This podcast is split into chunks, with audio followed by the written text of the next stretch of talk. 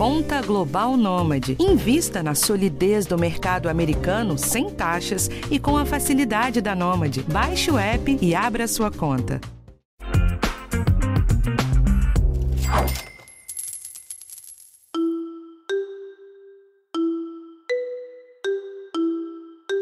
Guardar dinheiro não é nada fácil. Além de toda a realidade econômica do Brasil, em que a maioria da população recebe salários muito baixos, tem também um fator comportamental que dificulta e muito a missão de poupar. Uma pesquisa de 2017, realizada pela revista científica Scientific American, mostrou que o ser humano tem uma característica de preferir um benefício imediato a uma grande conquista no futuro. E isso, é claro, reflete diretamente na vida financeira. Para os mais jovens, a tarefa é ainda mais complicada. Além de naturalmente preferir os benefícios imediatos, pessoas com pouca idade têm salários menores e ainda não têm tanta clareza sobre quais são os grandes objetivos futuros, como planejar um casamento ou economizar para a faculdade dos filhos, por exemplo. Pensando nisso, neste episódio, nós vamos trazer dicas para facilitar o desafio que é guardar dinheiro na juventude. Eu sou a Bruna Miato e esse é o podcast de educação financeira do Geão.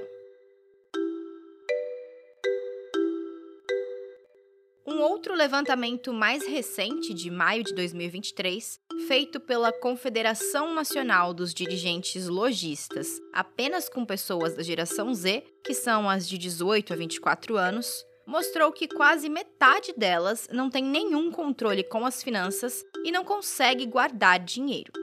Além disso, de todos os entrevistados, 65% disseram contribuir com as finanças de casa, o que diminui o potencial de poupança desses jovens. Está aqui comigo para bater um papo hoje o Pedro Canelas, que é líder da corretora de investimentos Rico.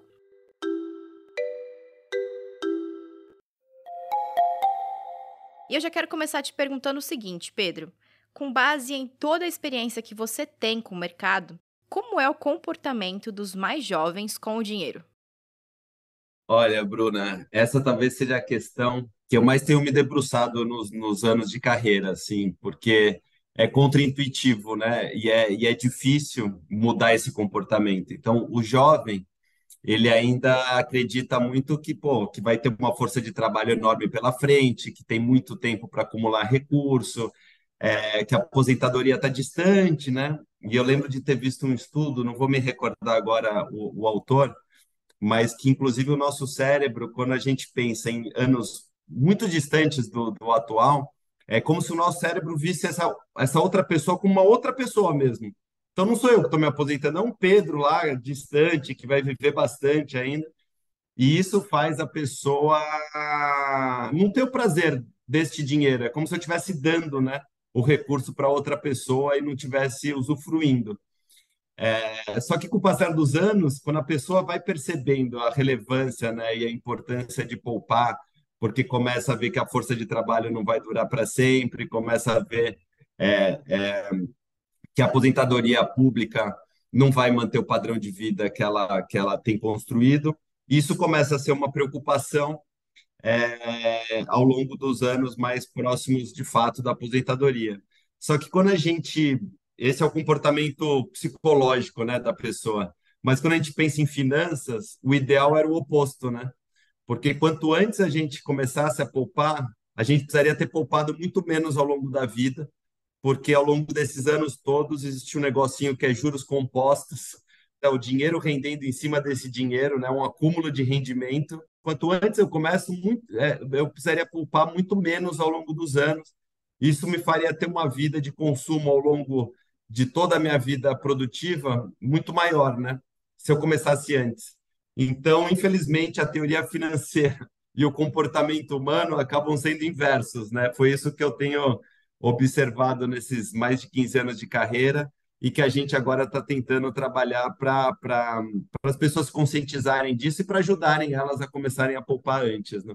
E quais são os motivos que levam a esse comportamento, Pedro? Por que é que os jovens apresentam essa maior dificuldade em lidar com as finanças e principalmente em guardar dinheiro? É, eu acho que é, é a tecnologia e, e as redes sociais, né? Isso tem sido uma combinação que tem estimulado muito o consumo, né? Porque as pessoas querem se mostrar na rede social, querem estar, a, a, aparecerem nas redes sociais, poxa, viajando em lugares incríveis, comendo em restaurantes incríveis e, e, e essa exposição da vida pessoal da pessoa tem gerado um, um, aumento no consumo, né? E a gente tem visto que as novas gerações elas têm um consumo maior do que as gerações anteriores. E quando você vai chegando na vida adulta ali, próximo dos 20 e 25 anos, já tem muita gente jovem endividada, inclusive.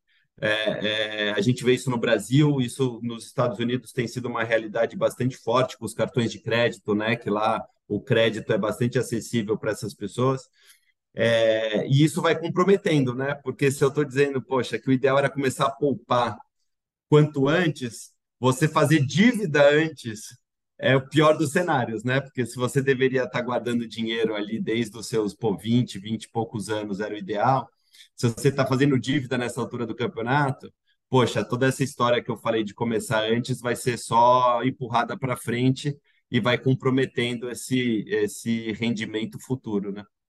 Pedro, vocês aí na Rico também fizeram um levantamento recente com a base de clientes da corretora, né? Claro que esse é um público um pouco diferente da maioria, porque estamos falando de pessoas que já são clientes de uma corretora e muitas vezes já juntaram algum dinheiro e começaram a investir.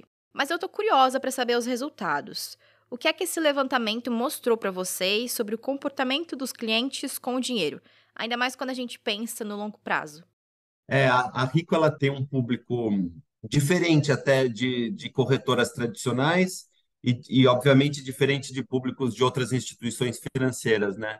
A Rico tem um público muito jovem, ela, a gente vem trabalhando muito em linguagem, no, todos os nossos textos são lúdicos, então a gente compara com Game of Thrones, com, com Harry Potter, com Big Brother, a gente tenta é, simplificar a linguagem para ser também um pouco mais palatável né, para o público geral. Então, apesar de ser uma corretora, a gente é uma corretora de, de muitos clientes jovens, de muitos clientes que estão começando a poupar. Então, tem muita gente que abre conta na Rico, poxa, começa a trazer 100 reais, 200 reais, realmente um investimento inicial é, mais acessível, 50 reais em alguns casos. É, e a gente tem pô, se preocupado muito em ajudar essas pessoas jovens a iniciarem justamente nessa trajetória que a gente estava falando.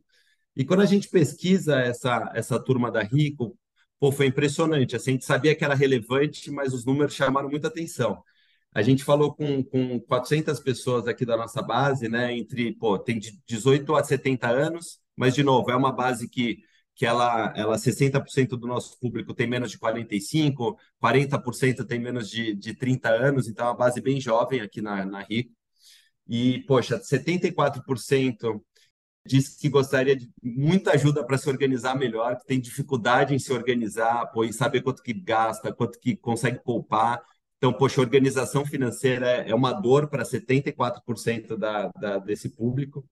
87 declarou, é, declararam que gostariam de maneiras mais fáceis e rápidas de atingir o objetivo financeiro. Então, poxa, aqui 87% questiona esse modelo, né, que o mercado financeiro está pautado de complexidade e, poxa, eu só quero atingir meus objetivos, me ajuda, me ajuda a realizar ali objetivos muito mais tangíveis do que é, é, montar um grande portfólio de investimento, né? uma, uma fortuna é, dolarizada internacional. Então, uma realidade muito mais simples.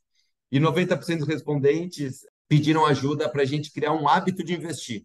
Que eles, poxa, eles têm muita dificuldade nessa história de investir sempre é melhor do que investir muito. Né? Essa, rotina de todo mês poupar um pouquinho, investir, é, é, é outra rotina que, que para 90% dos respondentes é uma dor. Então, poxa, as pessoas querem se organizar melhor, elas querem simplificar esse processo de investimento para atingir os objetivos delas, é, e elas precisam de um hábito, né? Que a gente ajude elas a criar um hábito, é, um pouco da academia, né? Não adianta ir na academia uma vez e e ficar 10 horas na academia, você não, não vai sair sarado da academia. Mas, poxa, se você ir é, é, é, dia sim, dia não, com alguma disciplina, você, obviamente, no tempo vai, vai ter uma vida mais saudável, um corpo mais saudável, né? É, então, acho que é um pouco esses três fatores, aí a gente se debruçou para ajudar as pessoas. E aí a gente criou os, os, os meus objetivos, que é um pouco do lançamento que a gente está fazendo. Espera só um pouquinho que eu já volto para continuar a conversa com o Pedro.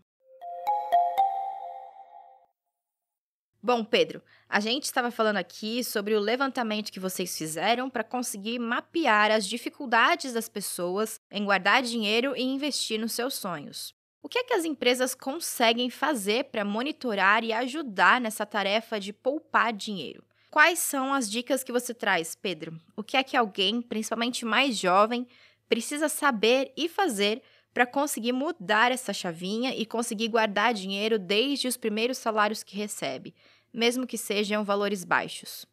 A gente criou meus objetivos que é justamente sair um pouco dessa lógica de, poxa, de portfólio de investimento, né? Acho que quem, quem já tem conta em corretora ou, ou, ou em banco e, e, vai pedir uma recomendação de investimento, vem sempre uma carteira, né? Uma carteira cheia de investimento, diversificada, é, é, e um pouco desconexa da, da objetivo da pessoa, que é eventualmente comprar um celular, comprar uma casa, casar.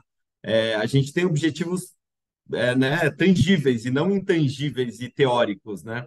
Então a gente criou meus objetivos. Ela é uma, a gente traz alguns que são os mais populares. Então isso tudo para autosserviço, para cliente se servir sozinho, não, não, não vai precisar de ninguém ajudando eles. É super fácil vai entrar no app, vai ter alguns, vai chamar meus objetivos, as pessoas vão poder escolher. A gente já vai trazer alguns, pô, quero fazer uma reservinha de emergência, quero poupar um dinheirinho, pô, quero minha viagem, quero minha aposentadoria. Então vão ter alguns, mas as pessoas vão poder criar também, inclusive botar nome nos seus objetivos próprios. Então, poxa, quero pagar a faculdade do meu filho, quero poupar para o meu bebezinho. É, cada um vai poder criar o um nome. Aí a gente vai é, já coletar algumas informações, tipo quanto custa, né? Quanto custa a viagem do seu sonho lá para o Caribe daqui dois anos? Então, poxa, você precisa saber quanto custa, o prazo, né, para você realizar esse objetivo. Então, poxa, quero realizar em um ano, dois anos, dez anos. É, e aí a gente já vai trazer para você qual o investimento ideal. Aí você consegue colocar quanto você já tem para investir, se você tem algum dinheiro para investir nesse, nesse objetivo, e aí a gente faz uma continha rápida e diz o quanto você precisa poupar por mês para chegar nesse objetivo. Então você precisa saber o prazo, precisa saber o valor, precisa ver se você já tem algum valor para alocar nesse objetivo, e aí a gente vai dizer, poxa, então se você, nos próximos três anos, dois anos, precisa poupar X reais é, para chegar lá neste produto específico, e você não, não precisa criar só um, você pode criar dez objetivos, é, cinco objetivos, quantos objetivos você tiver vontade, para organizar a sua vida financeira. E isso é legal, né, Bruna? Porque, poxa, se eu botei lá 10 objetivos, né? Me aposentar, poupar para o meu filho, pagar a faculdade dele, blá, e se eu ver que eu não consigo poupar, é, pagar as parcelas de todos os meus objetivos, isso quer dizer que você precisa repensar um pouquinho sua vida financeira, pô, gastar um pouco menos, né? É, é, para abrir espaço no seu orçamento familiar, no seu, no seu orçamento pessoal, para poder chegar nos objetivos, ou ou, ou reajustar os objetivos, né? Se não dá para você ter tanto objetivo é, mantendo o, o, consumo atual. Acho que isso vai ser muito legal para as pessoas, para a molecada, começar a ter essa, essa conta ficar mais óbvia para elas, né? Ou eu ajusto a quantidade de objetivo que eu tenho na vida, ou ajusto a minha, o meu consumo atual, essas coisas se conversam, né? Mas isso é algo que dá para fazer até com papel e lápis. É pegar os seus rendimentos, ver o quanto você ganha, quais são seus gastos, o que é que dá para economizar e colocar tudo no papel. Depois, pegar quais são seus objetivos e ver quanto que você precisa para realizar cada um deles e ir montando esses cofrinhos.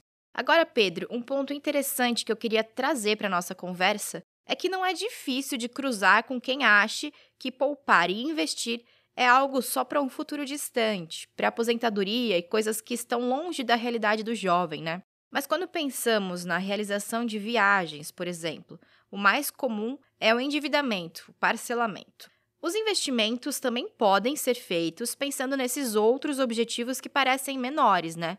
Quando a gente fala é, em ter uma vida financeira mais saudável, não é virar o tio Patinhas, né? Ficar nadando em dinheiro, acumular recurso a vida inteira. Na, na verdade, a, a vida financeira mais saudável é justamente para a gente pô, poder realizar mais sonhos e mais objetivos ao longo da vida, né? É, é sobre isso você você poupar, você guardar dinheiro, né? É, exatamente pelo, pelo conceito que você me trouxe. Poxa, às vezes você comprar um consumo, um bem à vista, então, poxa, quero trocar minha geladeira. Poxa, se você poupar durante um ano e comprar à vista, você vai pagar muito mais barato. Provavelmente dá para você comprar uma geladeira e um micro-ondas, né? Porque você se organizou um pouquinho melhor. É, se você comprar uma viagem para o. Estou falando Caribe aqui, para o Caribe à vista, talvez você consiga ir para o Caribe. Se você comprar parcelado, poxa, você teria que fazer uma viagem para o Brasil mesmo e ficar um ano a mais sem viajar, porque só de juros, né? Comer um pedaço relevante do seu, do seu orçamento. Então, na verdade, começar cedo a poupar e se organizar é justamente para a pessoa, poxa, ter mais objetivos alcançados, conseguir fazer, eventualmente, pagar uma faculdade é, é, é, particular ao longo da vida, é conseguir fazer um MBA, é conseguir fazer um curso de culinária. A, a vida se organizar financeiramente não é poupar pelo, pelo dinheiro né, armazenado, é justamente para, poxa, ir destravando, é uma gamificação da vida, né? Quanto mais organizado você é financeiramente, mais, mais mais fases, mais bens, mais objetivos, mais realizações você vai ter ao longo da, da tua vida financeira. E, obviamente, quando você chegar lá na frente, tem talvez um, um último objetivo e, e, talvez o mais importante do ponto de vista financeiro, que é a história de você ter é, condições de se manter né, na aposentadoria sem a força do trabalho. Então, é, a nossa vida, né, o ciclo, qualquer planejador financeiro pensa muito nisso. Né? A gente poxa, nasce, primeiro tem uma curva de educação, de aprendizado, então a gente vai pô, aprendendo, vai se formando como profissional. Aí a gente atinge o nosso nossa força de trabalho no ápice, né? Então você está lá com 20, 30, 40, 50 anos, você está numa capacidade produtiva de trabalho grande. E aí você vai chegando numa idade mais avançada, nosso corpo vai ficando mais cansado, a gente já não aguenta aquela rotina de trabalho tão pesada, chega uma hora que você se aposenta, e aí você perde essa renda, né? Que era o seu salário, ou se você é um empresário, uma pessoa, é, um médico, um dentista independente, você perde essa capacidade de trazer dinheiro da sua força de trabalho. E aí você vai precisar desse recurso que você acumulou a vida inteira, porque ele vai ser o seu salário, né? Ele que vai te, te manter é, é, até, até, até os últimos dias. Então, esse talvez seja o último grande objetivo, né? mas sem dúvida que se organizar financeiramente é para ir destravando realização, é para ter mais sonhos atingidos ao longo da vida e para você lá no, no, no, final da vida ter, um, ter, ter uma vida financeira pô, saudável, poder manter seu padrão de vida, né? Que é, que é talvez o último objetivo. E além das tarefas mais práticas, tem pontos que os jovens podem trabalhar pensando na mentalidade para tentar tornar mais fácil esse processo de poupar e investir? Eu não sei se vou lembrar a data certinha, eu estava fazendo essa conta outro dia e ela é chocante. Se você começar a poupar com 20 anos, 500 reais por mês, você com, acho que era com 60 anos, você vai ter um milhão de reais, 500 reais. Se você começar a poupar os mesmos 500 reais 10 anos depois, você começar aos 30, você aos 60 vai ter só 500 mil reais. Os dois números são, são relevantes. Mas, poxa, 10 aninhos antes, te dão 500 mil reais a mais no futuro. Então, você vê como é forte essa história dos juros acumulando ao longo de vários e vários anos. Então, poxa, mas é só 10 anos, né, bro? As pessoas pensam, com 30 eu começo, vai. Então, ainda estou na faculdade, com 30 eu começo.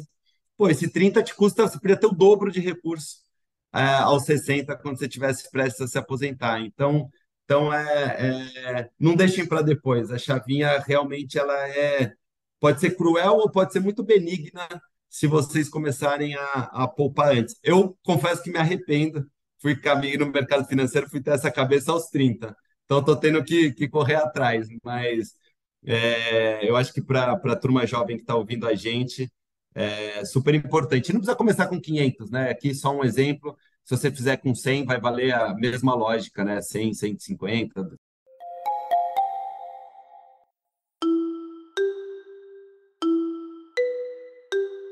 Bom, gente, esse foi o episódio de hoje e na semana que vem tem um tema diferente aqui para você. O podcast de educação financeira está disponível no G1, no Globoplay ou na sua plataforma de áudio preferida.